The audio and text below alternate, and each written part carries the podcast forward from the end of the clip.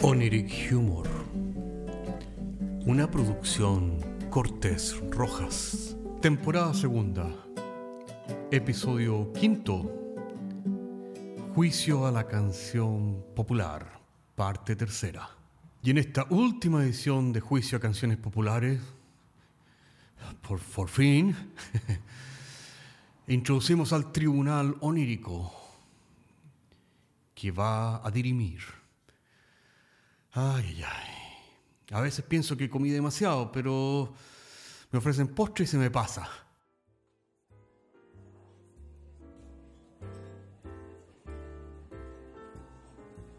Hola, hola a todos. Buenos días, buenas noches, buenas tardes.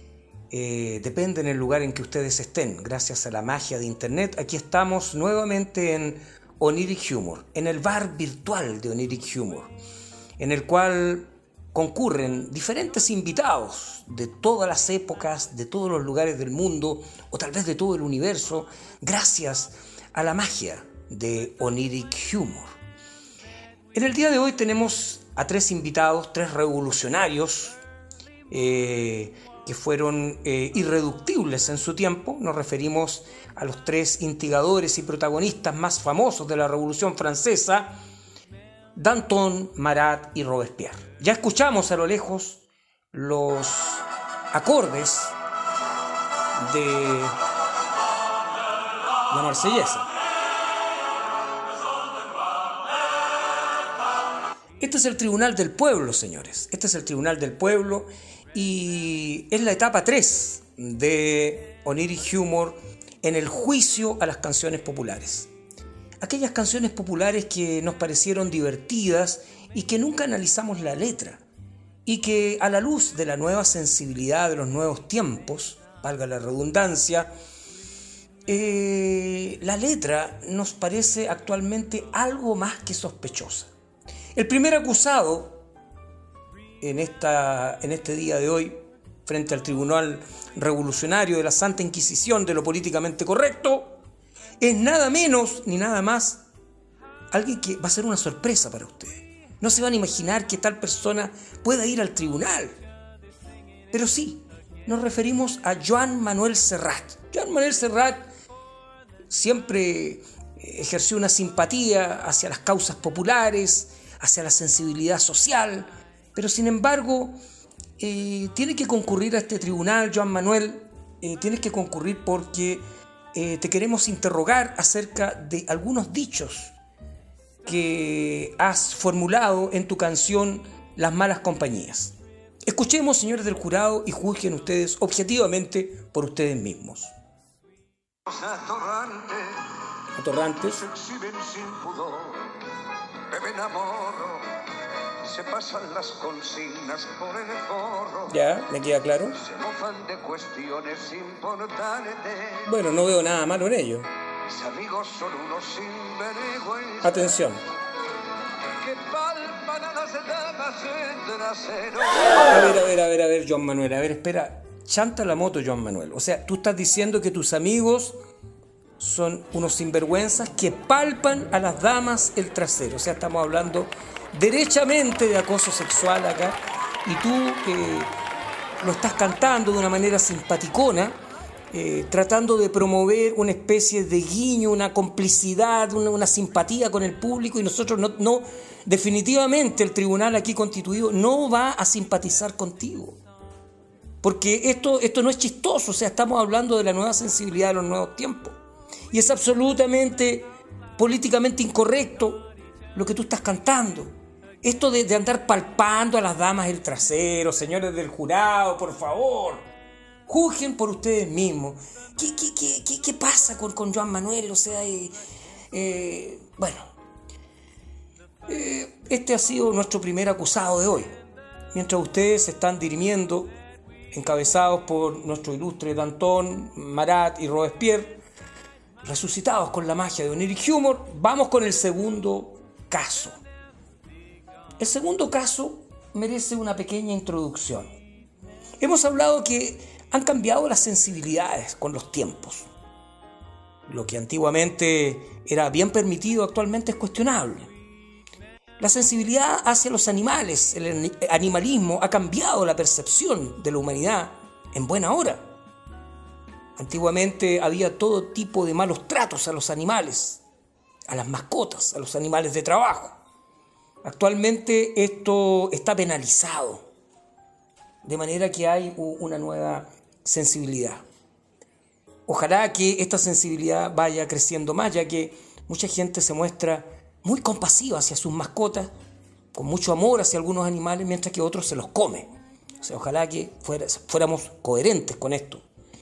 Esto me trae a colación el recuerdo de, mi amigo difunto, el guatón Fidel en Inglaterra, con el cual viví un tiempo, y que tenía en este edificio donde él vivía, en, Londres, London, como dicen allá, eh, había un, vecino que tenía eh, como mascota un guinea, guinea pigs.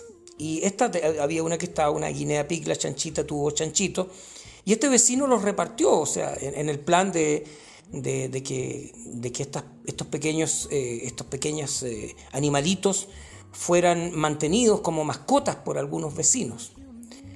Eh, llegó uno de, estas, de estos cachorritos a, manos de una familia peruana, ojo que no, no estoy diciendo nada contra la cultura peruana, pero esta gente entendió que esto no era un regalo como una mascota, sino que como un un buen plato para el día domingo. Y se lo comieron, señores y señores, se lo comieron. Y esto significó el ostracismo absoluto de la comunidad del edificio hacia esa familia peruana. Me tocó incómodamente compartir el ascensor con ellos y, todos eh, dejaron de hablar cuando entraron esta, esta familia, ¿ya? por una cosa cultural. En el caso de hoy, los, las personas que deben subir aquí al podium de los acusados, es una antigua familia chilena folclórica llamada Los de Ramón, con su canción El Camarón. Juzguen ustedes mismos, señores del jurado.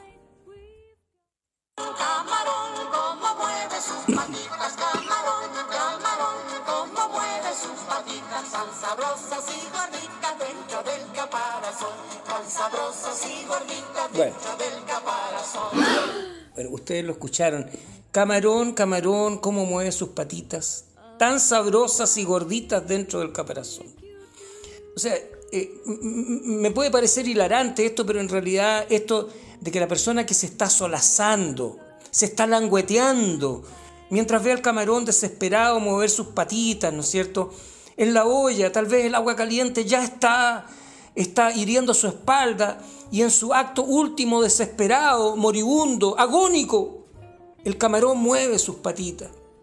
Y le canta, camarón, camarón, ¿cómo mueves? No, weón, si el weón no está moviendo las patitas para, para, que tú eh, salives, Está moviendo las patitas porque está desesperado y sabe que va a morir. Eh, ¿qué, pasaría, weón, si el ser humano, no sé, fuera víctima de otro depredador mayor? ¿No es cierto? Y metieran a un niño a la olla. Ah, y todos cantando, niñito, niñito, ¿cómo mueves tus patitas tan sabrosas y gorditas? Claro, no, weón, el niño está desesperado, está moviendo las patitas porque quiere escapar. Y tú te lo vayas a comer, weón. Y más encima le estáis cantando, señor el jurado. Le está cantando, más encima. O sea, esto, esto es, hilarante. Esto, esto es, sádico. No sé, no sé, señor el jurado. ¿Será esto una, una no sé, un, mandato bíblico, porque en el Génesis Dios pone al ser humano, ¿no es cierto?, por sobre todas las criaturas, para que pueda eh, dominarlas y sojuzgarlas, pero esto no puede ser. Está totalmente obsoleto, señor el jurado. Bueno, Mr. Danton, señor Monsieur Danton, Monsieur Robespierre, Monsieur Marat, ¿ya? Eh, mientras ustedes dirimen junto con los honorables miembros del jurado, miembros del jurado, eh, vamos ahora al tercer acusado. El tercer acusado eh, es un grupo folclórico chileno que ya, ya les tenía echado el ojo hace tiempo, ¿no es cierto? Representantes de la oligarquía chilena, enfermos de Pepe Pato, con un tipo Benjamín Maquena que hace como líder de este grupo llamado Guasos Quincheros. El tema lo van a escuchar ustedes a continuación No emitiré yo adjetivo alguno acerca de lo que ellos están cantando, con el único propósito de que ustedes juzguen por ustedes mismos lo que están escuchando. Título, Cura de mi pueblo. Escuchen ustedes. Cura de mi pueblo, cuando yo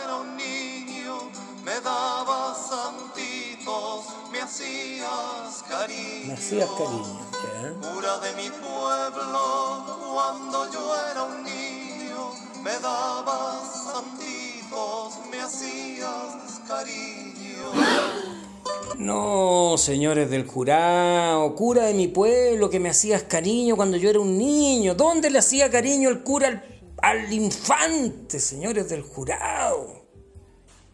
No emitiré pero yo solo, yo solo me pregunto si esta canción fuera puesta en el Estadio Nacional antes de un partido de fútbol. Si fuera puesta, no sé, en un liceo. Yo os aseguro, señores del jurado, que la gente estallaría en risa. Sería tremendamente irónico a la luz de las nuevas cosas que han pasado. Innegable en la Iglesia Católica. Casos de pedofilia. Ojo que a mí me duele, yo soy católico. Y creo que la Iglesia Católica ha tenido grandes exponentes que salvan la honra de la institución, pero, pero esto de cura de mi pueblo, que me hacías cariñito, no, por favor, señores del jurado. Monsieur Danton, Monsieur Robespierre, Monsieur Marat, ya, eh, tienen que juzgar ya, este caso, señores del jurado, ¿no es cierto? Eh, ¿Qué les parece a ustedes, ¿no es cierto? Al menos sirve para, para darse cuenta cómo ha cambiado la sensibilidad, cómo han cambiado los tiempos actualmente, cómo las cosas que antes nos parecían inocentes ahora están cargadas de un de ciertos juicios categóricos a la luz de, nuevas sensibilidades y nuevas cosas que ha experimentado el mundo. Bueno, mientras ustedes eh, dirimen eh, estos juicios a estos tres, eh, dos grupos folclóricos y a Joan Manuel Serrat, concluimos hoy día, ¿no es cierto?, con el himno nacional de Francia, que, bueno, en el fragor de la batalla fue compuesto por un soldado que posteriormente cuenta la leyenda, no me consta que murió. Así que tiene un especial significado. Hay que decir que la revolución arrasó con todo un orden de valores que parecían durar eternamente. Lo mismo está pasando actualmente. Hay una crisis de la autoridad. No se respeta ahora a las autoridades eclesiásticas, militares, políticas, y por eso digo, marcha.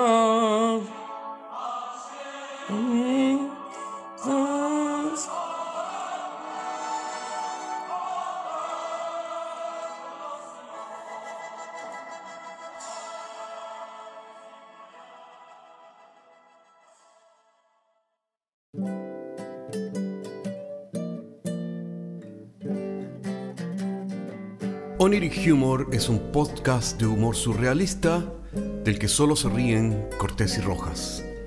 Se distribuye con una licencia GNU Pública General.